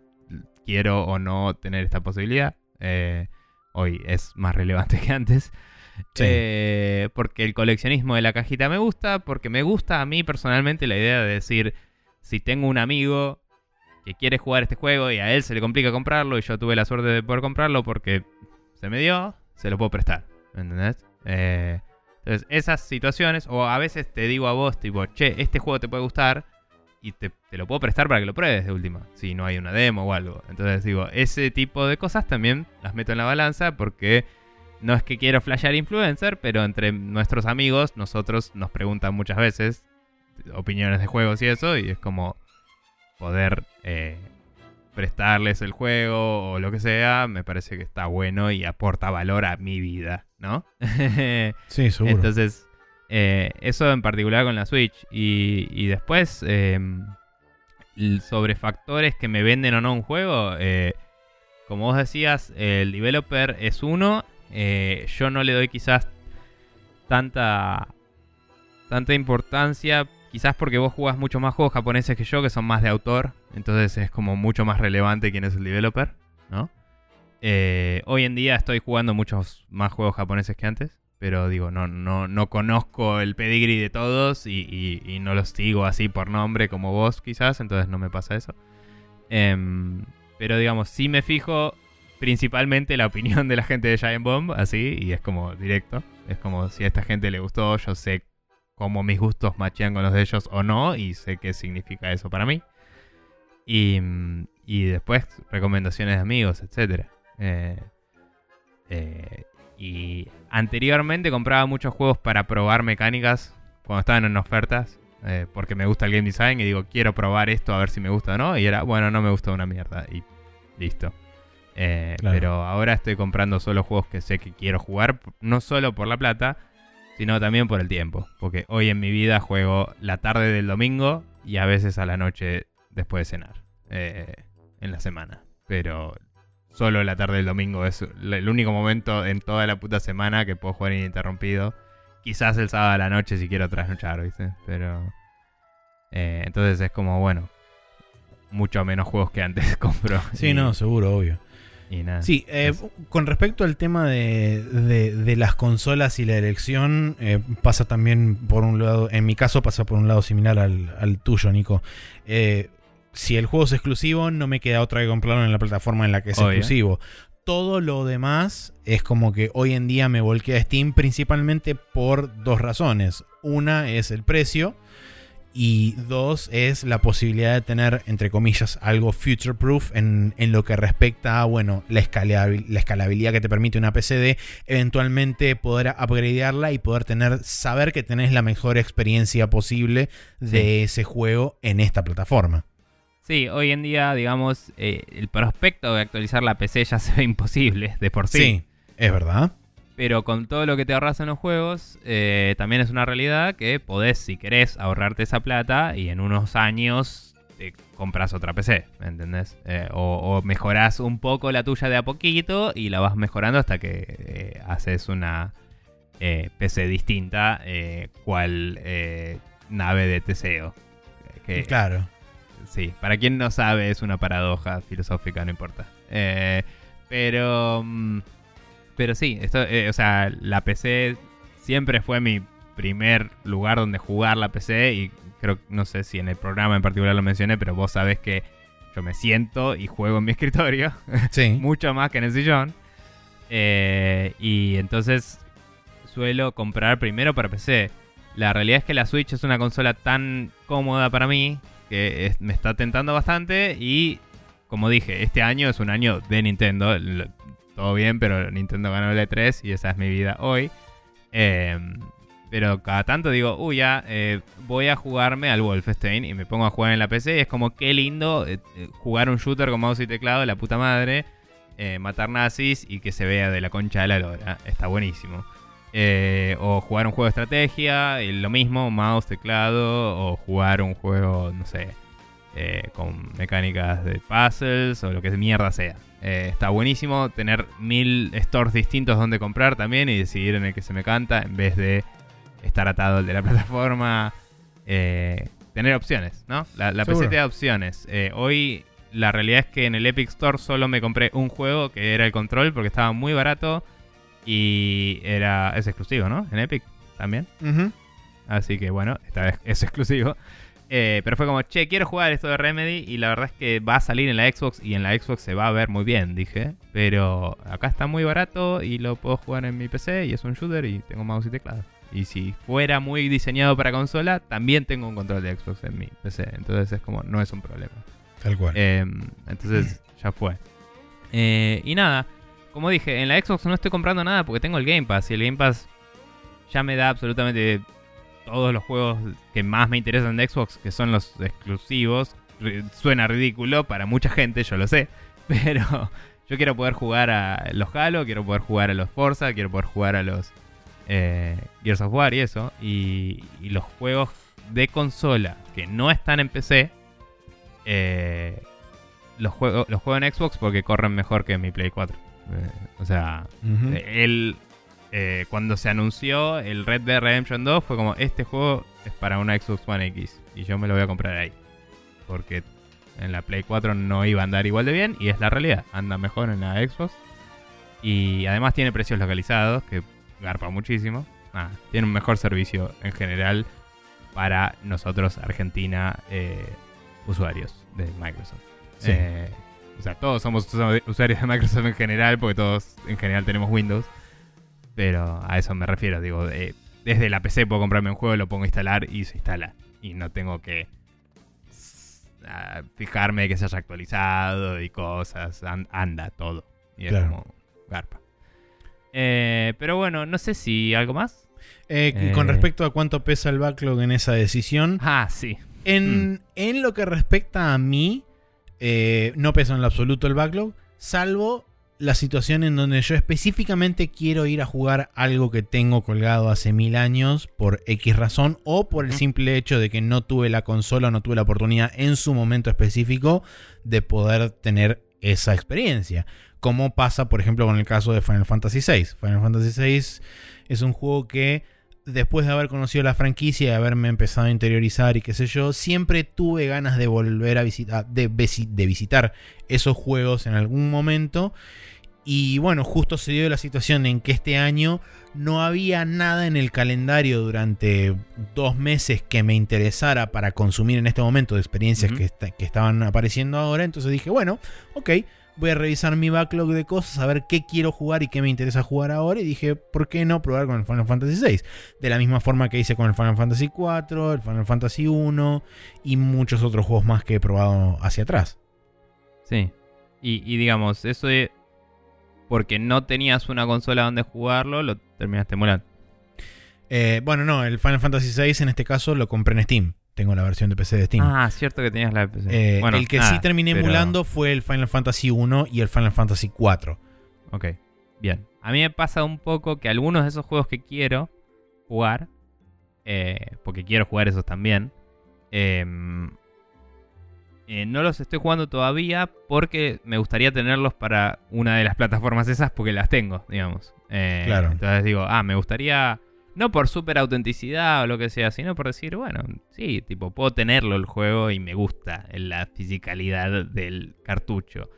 Otra cosa, eh, los juegos de Switch single player los estoy comprando físicos porque la memoria, o sea, el chip, ¿no? El, cartuchito, es igual de rápida casi que tenerla en digital. digital. En Xbox no me compré ningún puto juego en disco y no voy a comprar ningún puto juego en disco porque es al pedo, porque lo voy a poner y se va a instalar y, no me va a servir de una mierda. RM físico. Sí. Y en PlayStation me compré un par, pero es diminishing returns, porque cada juego eh, anda peor cuando lo compras en disco, en PlayStation en particular. Y es como no vale la pena para mí. O sea, yo decidí que si voy a comprar físico va a ser cartuchos o eh, memorias. Eh, que hay una distinción, no importa. Pero, digamos, o cosas retro, digamos. Quizás compraría CDs de consolas como la PlayStation, que era esta es la versión del juego, no hay otra. Claro, sí, sí, sí. Pero digo, o la Play 2. Pero cuando hay digital o disco óptico, es como no, digital siempre. Porque no voy a andar con load times exageradamente ridículos al pedo. Eh, esa es mi opinión y yo entiendo 100% el coleccionismo de las cajas y eso porque me gusta hacerlo en la Switch. Pero también me gusta no morirme de viejo mirando la pantalla. Hmm. Eh, dicho eso, igual, em, sobre... Eh, ¿Qué era el otro que mencionaste recién? El backlog. El backlog, eso. sobre el backlog. Eh, ¿Me pesa más que antes? Voy a decir. O sea, más allá de que dijimos ahora que se fue toda la mierda, hay que mirar el backlog con cariño, yo ya veía con ganas de empezar a limpiarlo y mm, fracasando horriblemente, ¿no? zarpado. Pero pero le estoy poniendo un poquito de pilas, en el sentido de solo estoy comprando los juegos que sé que voy a querer jugar y no estoy comprando más para probar, como dije. Y los estoy jugando. Eh, no los estoy colgando ahí. Tipo, estoy jugando hasta ganarlos, ¿no? Este año jugué el Yakuza Kiwami 1 y el 2 enteros. Eh, sí colgué el, el Ace Combat, pero quizás ese era uno que quería que me guste y, me gustó, pero no es no soy bueno jugándolo y es como, bueno, tengo que tener ganas de jugarlo. Em, el, Dragon Quest, aunque sé que tengo que seguir para sacar el final posta, es como que me siento satisfecho con haber jugado muchísimas horas y haber salvado al mundo una vez ya y es como, bueno, voy a volver a ganarlo cuando haya terminado otras cosas. Y, por otro lado, eh, gané el Wolfenstein 1 y estoy yendo hacia ganar el 2, que los compré hace años ya. Entonces es como que estoy poniéndome más con el backlog que antes. Y eso hace que muchas veces vea juegos que me interesan zarpado y digo, lo voy a jugar. Pero no en la salida, no ahora, no ya. ¿Entendés? Hoy salió, creo que hoy, salió el Blasphemous para Play 4, Switch y todo eso. Y es un juego que me súper interesa, el pixel art se ve increíble se ve brutal y sanguinario y, y súper metalero. Y digo, me interesa mínimo probarlo, pero no lo voy a comprar. Y por ahí en otro momento lo hubiera recomprado al toque. Y lo hubiera, jugado un par de horas y es como, bueno, ya está. Lo hubiera colgado para nada. Eh, por ejemplo, eh, el, el Iconoclast, que es un juego que esperé años. Eh, no lo compré cuando salió porque sabía que no lo iba a jugar lo compré una vez que dije, eh, bueno, voy a darle plata al developer este porque lo estoy esperando hace años. Y la verdad que por ya tenerlo, me cuelgo de abrirlo y, no, no, lo tengo presente como un juego nuevo, ¿viste? Y es como, no, tendría que haber seguido esperando porque el chabón le fue bien, por suerte, y comprarlo en el momento que lo iba a jugar. Porque encima los juegos van bajando de precio. Entonces es como... Eh, a menos que sea un juego que decís, mm, esta licencia va a expirar y van a sacarlo del mercado y lo quiero jugar, o algo así, medio que decís, si no lo agarra ahora se va a perder para siempre. Es como que estoy tratando de tender a esperar y comprarlo cuando me den ganas de jugarlo y no antes.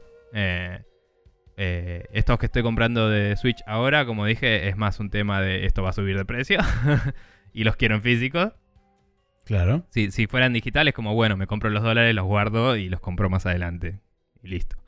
Eh, pero como los estoy queriendo en físico, digo, bueno, los compro ahora y sé que los voy a jugar más o menos en el orden que los estoy comprando. Así que ya está. Eh, así que nada, el backlog me pesa en el sentido de eh, decir, bueno, lo que no vas a jugar, no lo compres. Lo que no vas a jugar ya, no lo compres ya. Eh, eso es lo que hace el backlog por mí ahora. Considero que estos que estoy comprando ahora son ya el backlog y por eso eh, es como como que tampoco la aguja se termina de frenar con eso. Sí, bueno. eh, sí, en, en ese sentido yo por ahí me rijo más por ver en dónde puedo encontrar espacios durante el año donde hay cosas que no me interesan consumir ya inmediatamente y en esos huecos son los en donde encuentro y digo, bueno, ok, ¿qué tengo ganas de, de, de ver? ¿Qué tengo Sí. ganas de, de- de- traer de- del pasado para acá? Eh, Y también me pasa, por ejemplo, que muchos de los, eh, muchos de los juegos que me compré para ir, digamos, eh, enmendando, entre comillas, mis pecados del pasado, tanto digital como físicamente, de eh, este juego lo jugué pirateado y ahora lo tengo ahí. Es como Bien. que se podría considerar que lo tengo, lo tengo en el backlog por el simple hecho de que no jugué esa copia en particular, pero ya Ah, la experiencia la tuve.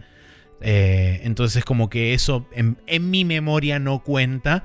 Quizás No, sí, obvio. eventualmente me gustaría revisitar algunos de esos juegos, Eh, pero no necesariamente por ahí jugarlos de principio a fin y terminarlos. Sí, sí, tal cual. Em, pero bueno, digamos, eh, por ahí elaboré muchísimo algo que podría haber dicho mucho más simple, pero ahora que lo pienso, lo del backlog básicamente es, compro juegos que si no voy a jugar ya, quiero que sean parte de mi backlog inmediato. es Claro. básicamente lo que quiero decir. Es como que ya no compro juegos para probar y, y si no los voy a jugar ya, digo, y los compro después. Es como un forward log. Ponele. claro. Eh, porque, no sé, de nuevo, si son franquicias exitosas y eso y se van a mantener, es tipo, ¿para qué las quiero ya? No sé. Eh, pero bueno, qué sé yo. Tratar de ser un poco menos manija y ser un poco más... eh, jugar lo que quiero en el momento. Mi, mi problema, yo haría lo mismo que haces vos, pero mi problema es esto de que estoy jugando muy poco tiempo por semana. Claro, sí, obvio. Porque soy un idiota que tiene mil hobbies en vez de uno. Y, y es como, uh, hoy quiero aprender a programar esto. Uh, hoy quiero aprender 3D. Uy, hoy quiero dibujar mejor. Y, y termino no haciendo una mierda. Pero bueno, a los jueguitos les hago un lugar siempre. Así que, así que nada, eso. Eh, bien, ahora creo que sí agotamos ya la discusión de la pregunta. Sí, me Eh, parece que sí. Me gustaría saber qué hace Gus mismo con, con su approach a esta situación. Me gustaría Sí, saber. que también ustedes nos cuenten si quieren Sí. contarnos al respecto cómo, cómo manejan sus compras y qué pasa con el backlog en ese sentido. Sí, sí, si lo planean de antemano, onda, ven los anuncios y dicen, bueno, de todos estos quiero estos, o, o sea, siempre el presupuesto juega, obviamente, pero eh, ¿cuál es la forma de decidir este sobre este? O, o si lo, como decíamos, si lo compran cuando lo van a jugar, o si lo compran inmediatamente para coleccionarlo, o cómo lo manejan. Eh, nada, así que eso, eso nos gustaría saber qué, qué opinan ustedes. Eh, pueden escribirnos. eh, en, pero creo que lo mejor va a ser comentario en el, en el Sí, post. comenten en el post del programa. Sí, a menos que sea muy corta la respuesta y quieran dárnosla por Twitter, pero, pero sí. Eh, coméntenos acá en el programa eh, cómo ustedes encaran eh, la compra de juegos. Bien, vamos ahora que terminamos con esta discusión, pasar a la última sección del programa donde les recomendaré algo para esta semana.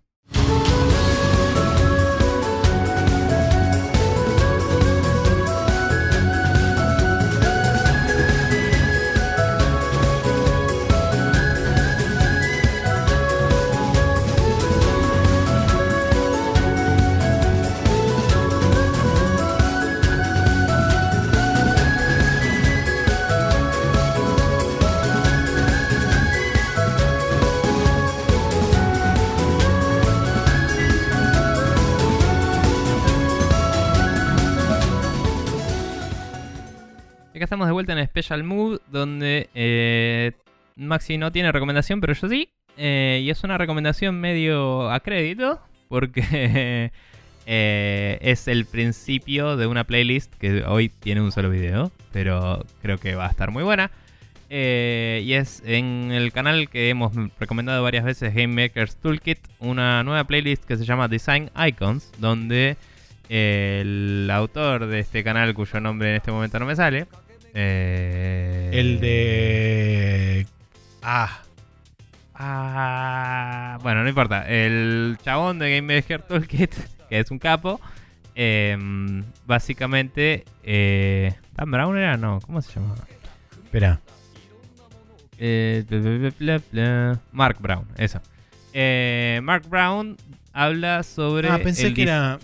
No, me No. lo confundí con el chabón del Gunpoint, que era Tom Francis. Ah, sí. Eh, nada, Ma- Mark Brown básicamente eh, habla sobre el diseño de juegos clásicos y, a lo largo de la historia, ¿no? Eh, y arrancó con el Space Invaders. Así que nada, es interesante de por sí porque habla un poquito de la historia, la relevancia histórica de ese juego en particular y cómo su diseño simplista en su momento revolucionó el mercado zarpado y cómo daba una mínima semblanza de curva de dificultad gracias a que el juego se aceleraba cuando ibas destruyendo a los distintos bichos. Y también cubre el hecho de que al principio era un bug eso, porque el procesador se iba liberando de a poco y ibas dibujando cada vez más rápido la pantalla. Así Claro. que nada, eh, más allá de que les spoileé medio, medio video, es bastante interesante. Y es para tener en cuenta esta playlist porque va a ir agregando de varios juegos que ya en la intro te muestra algunas imágenes que te tisea que eventualmente va a hablar obviamente del Mario y después va a hablar de Resident Evil y después va a hablar de Metal Gear y otros juegos por el estilo hasta no sé Minecraft ponele. Entonces es como como que eh, pinta que va a ser prometedora a futuro. Eh, y si no conocen el canal explórenlo porque tiene muy buen material chabón eh, bien, Maxi, ¿cómo hace la gente para suscribirse a nuestro contenido? ¿Y cómo hace la gente para dejarnos feedback y comunicarse y decirnos cómo encaran las compras de videojuegos, etcétera? Bien, para suscribirse a nuestro podcast pueden pasar por iTunes escribiendo Spreadshot News todo junto y sin acento. Les aparecerá ahí mismo el botón de suscribirse, para lo cual apretan el botonito y todos los martes a las 0.30 horas van a tener disponible el podcast en su dispositivo manzanátil de preferencia. Si no, por Google Podcast o Spotify eh, pueden hacer exactamente lo mismo, buscar Spreadshot News todo junto y sin acento y se suscriben a los feeds correspondientes. Si no, pueden pasar por archive.org, donde también están todos los capítulos de nuestro podcast. Y si no, por último, spreadshotnews.com barra podcast es el feed de nuestro programa. Eso se lo copian y se lo pegan en cualquier reproductor de podcast o de RSS. Y lo van a tener también a disposición. youtube.com barra TV es eh, donde ponemos eh, la playlist de lo que sobra de Spreadshot News y donde tenemos también archivado un montón de gameplay que hemos jugado durante los años pasados eh, y nuestras vidas pasadas también, ¿por qué no? Eh, y en el caso de que quieran dejarnos un comentario, pueden escribirnos a spreadshotnews.gmail.com Si no, pueden pasar por facebook.com barra News, que es nuestra fanpage. Que ahí es donde recomendamos que nos dejen eh, sus estrategias para poder comprar los jueguitos hoy en día y eh, el tema del backlog, la balanza y etcétera. Eh, si no, pueden pasar por arroba News en Twitter y dejarnos también un comentario por ahí. Y recuerden que estamos coleccionando preguntas en spreadshotnews.com barra preguntas para cuando nosotros grabemos, le, le empecemos a grabar los atemporales para que ustedes los escuchen. Aproximadamente por febrero. Eh, sepan que falta un rato largo. Pero van a ser contestadas. Esa es nuestra este, promesa. Spreadshot News con sello de calidad que puede romperse en cualquier momento. Pero en este Sí. caso creemos que va a ser bastante factible que eso suceda. Sí, o sea, eh, también puede haber más preguntas de las que nos alcanza el tiempo para contestar y las usaremos en otros capítulos que pueden salir antes o después de eso. Exacto. Eh, esta que hicimos hoy de Gus nos la dio hace tiempo cuando tuvimos el último temporal, no sé cu- ni cuándo fue. Más o menos un mes y medio o dos meses. Sí, así que nada, eh, sepanlons. Eh, pero sí, es todo en pos de que ustedes reciban el contenido que ustedes mismos pidieron. Así que gracias por aportar a todo eso. Eh, y tenía algún comentario así medio de cierre. Ah, eh, hay una noticia que explica que... ¿Te acordás que el Pro Controller tenía un LED que no se usaba? ¿Sí? Eh, alrededor del home button. Sí. Ese es el que usa el nuevo sistema operativo de la Switch para notificarte cosas. Ah, mira, ahí está. y es como, ahora se prende. Digo, "Wow". claro, ahora funciona. Claro, porque leí, leí en un momento que te estaba ignorando totalmente. eh, leí el, el- el patch, los patch notes que habías dicho y decía: puede que necesites actualizar el firmware de tu control para esto. Y es como, what the fuck, tipo, ¿por qué actualizar el, el firmware del control para Supongo las que con enchufarlo y darle que se actualice funcionará Claro, y será pero suficiente. Digo, digo, ¿por qué eh, actualizarlo para que funcione? Actualizar el firmware del control para que funcionen las, las notificaciones. Y de golpe veo, tipo, That hidden LED light on your Nintendo Switch controller finally has a use. Y hay un screenshot así y es tipo el anillo brillando. Y es como, la puta madre, Nintendo. Está... Eso es deuda técnica zarpada. Si Sí. diseñaste y fabricaste y sacaste un control con una feature que todavía no tenías implementada. Mierda, boludo. Las prioridades. What Pero bueno, fuck. más vale tarde que nunca. Dos años y Sí. medio después, pero acá está. Finalmente tenemos notificaciones en el control, chicos. Sí, y, y invitar gente a tu partido. Pero bueno. Eh, nada, qué linda consola igual. Sí. Hola. Bienvenido a 2007 Nintendo. Sí.